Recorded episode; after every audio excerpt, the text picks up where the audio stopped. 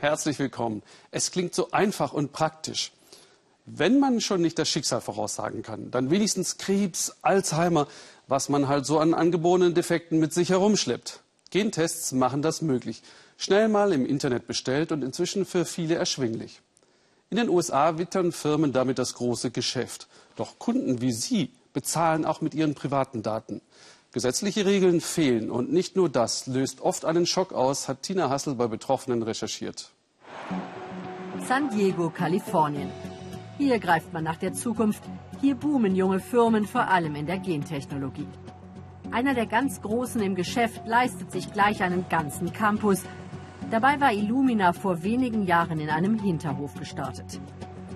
Heute werden 90 Prozent der weltweit erfassten Gene mit ihren Geräten entschlüsselt.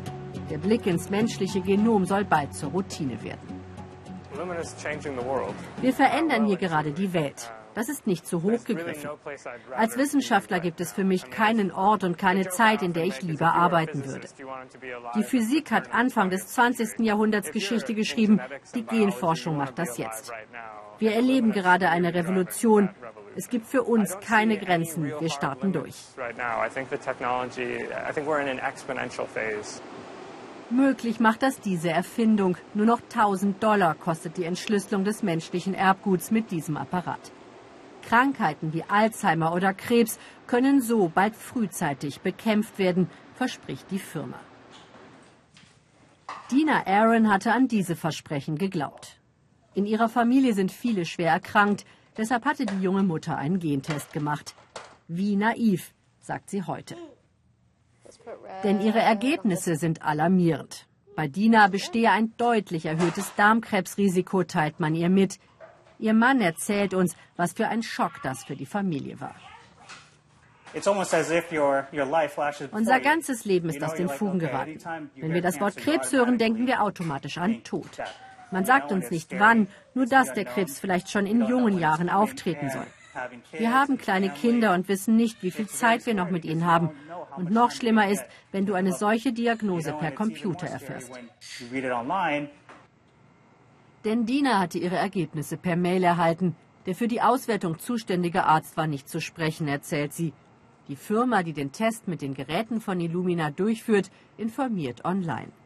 Später erfährt Dina von einem Spezialisten, dass die Krankheit so gar nicht ausbrechen muss. Sie möchte, dass ihre Daten gelöscht werden, ohne Erfolg. Was machen die mit meinen Daten? Warum behalten sie die in ihrer großen Gendatenbank? Das macht mich verrückt. Wer kann da dran? Kann selbst die Polizei mit richterlicher Genehmigung darin ermitteln? Wer kann da alles reingucken? Dazu habe ich nie mein Einverständnis gegeben.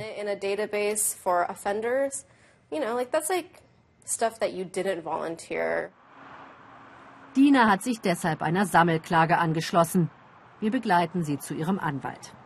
Alle seine Mandanten machen sich Sorgen um ihre Privatsphäre, wollen die Kontrolle über ihre intimen Daten per Gericht zurückerkämpfen. Denn rechtlich ist nicht festgelegt, wie und für wie lange Gendatenbanken die vertraulichen Informationen speichern können. Wir versuchen hier wenigstens einige Grenzen durchzusetzen. Lange hatte die Genfirma noch nicht einmal einen Ethikrat mit eigenen Selbstbeschränkungen. In den USA dürfen Krankenversicherungen zwar niemanden abweisen auf der Basis von Gentests, aber bei Lebensversicherungen ist das anders. Die dürfen das und können ein enormes Interesse daran haben, die genetischen Risiken ihrer Kunden zu kennen. By uh, life insurance and life insurance underwriters to see what the genetic risks are for their population. Bei Illumina lagert ein gigantischer Datenpool, das Geschäftskapital der Firma. Wissenschaftler aus der ganzen Welt zahlen dafür, um mit diesen Informationen zu forschen. Als wir die Firma auf die Ängste der Kunden ansprechen, versichert man uns, alles erfolge anonymisiert und sei sicher gelagert auf einer firmeneigenen Cloud. Ohne Risikobereitschaft sei Fortschritt nun einmal nicht zu haben, erklärt uns die Chefin der klinischen Forschung. Ängste vor einem zu löchrigen Schutz der Privatsphäre wiegelt sie ab. Ach, wissen Sie, wenn ein sehr kranker Patient von Arzt zu Arzt läuft, hat er auch nicht die Sicherheit, dass seine Informationen nicht in falsche Hände geraten. Wenn Gentests bald massenhaft genutzt werden, wird die Frage, wie wir Daten besser schützen, breiter diskutiert. In den USA, wo Alte ewig jung bleiben wollen und die meisten Jungen technischem Fortschritt risikofreudig begegnen, ist Genforschung positiv besetzt.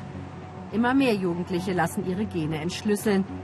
Entsprechend groß ist die Macht der Firmen. Dina ist wütend, dass sie bislang die Rückgabe ihrer Daten nicht erzwingen kann. Die Firma, gegen die sie ankämpft, verfügt offenbar über beste politische Drähte. Es ist doch interessant, dass die Firmenchefin als Gast im Weißen Haus übernachtet, kurz bevor unsere Klage gegen ihre Firma beginnt. Wir kämpfen gegen Windmühlen. Auch das Gericht hat uns förmlich die Tür vor der Nase zugeschlagen. Die wichtigen Anhörungen müssen unter Ausschluss der Öffentlichkeit laufen. Ein einfacher Test hat das Leben der Aarons verändert. Was sich in ihrer DNA verbirgt, will Dina nicht mehr wissen. Und was passieren kann, sollten die Daten nicht gelöscht werden, bereitet ihr schlaflose Nächte.